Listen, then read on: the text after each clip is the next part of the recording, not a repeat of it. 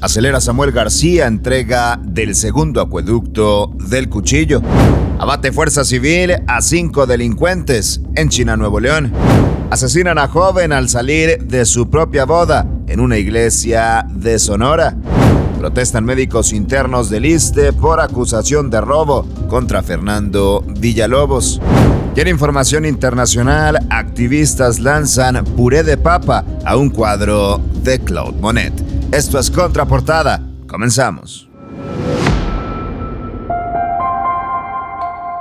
Qué gusto saludarte en esta mañana de lunes 24 de octubre, última semana del mes, con toda la actitud, pero sobre todo con la información más importante, la más relevante de este día. Y arrancamos con temas locales, porque mientras visitaba el municipio de China, el gobernador Samuel García le presentó a Ken Salazar, el embajador de Estados Unidos en México, el proyecto de construcción del acueducto El Cuchillo 2 acortando su plazo de entrega.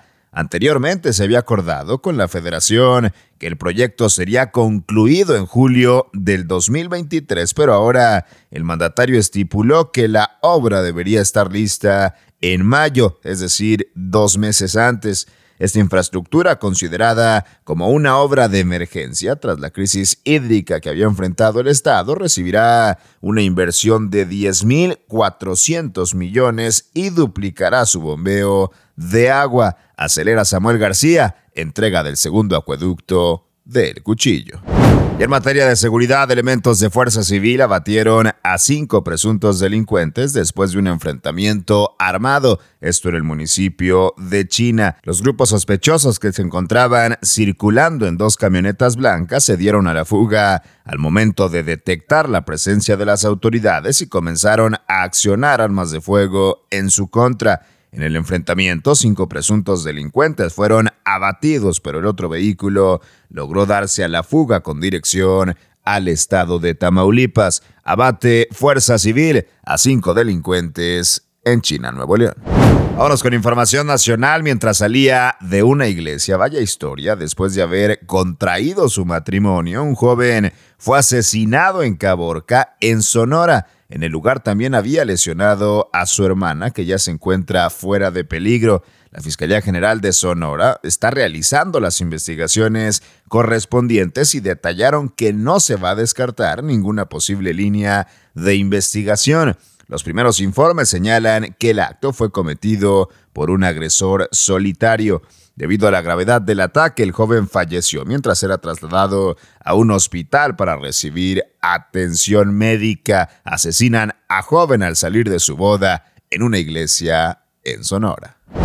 En más información, después de que fuera detenido el médico internista Fernando Villalobos por llevar material de uso médico en su mochila, colegas de diversos hospitales del país realizaron un paro de labores a forma de protesta por su detención y acusación. Villalobos había permanecido detenido por alrededor de 48 horas y fue liberado. Sin embargo, las autoridades del ISTE no han retirado los cargos por robo. Los internos reclaman la criminalización de su labor y las malas condiciones que se viven en los hospitales. Protestan médicos internos del ISTE por acusación de robo contra Fernando Villalobos. No podemos normalizar el ver a niños trabajando en la calle. El trabajo infantil vulnera sus derechos y su integridad el gobierno de Nuevo León y el DIF estatal, con su programa PAPTI, busca protegerlos. Tú puedes ser parte de la solución. Reporta al 075 o al correo electrónico papti.difnl.gov.mx. Haz la diferencia. en información internacional, un grupo de activistas ambientales lanzaron puré de papa a un cuadro de Claude Monet ubicado en el Museo Barberini en Potsdam, Berlín.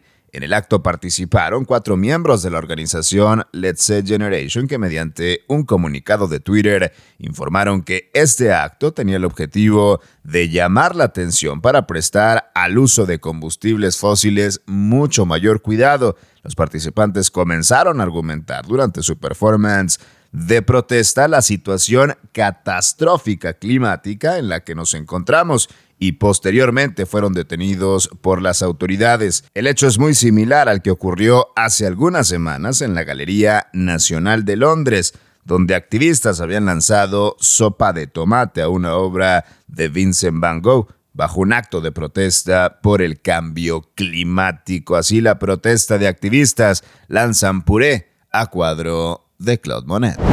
Y vieras aquí la información más importante de este lunes 24 de octubre. Yo soy César Ulloa, arroba César Ulloa G y esto es Contraportada por Altavoz MX. Todos los días la información más relevante de Monterrey, México y el mundo la encuentras aquí en nuestra multiplataforma.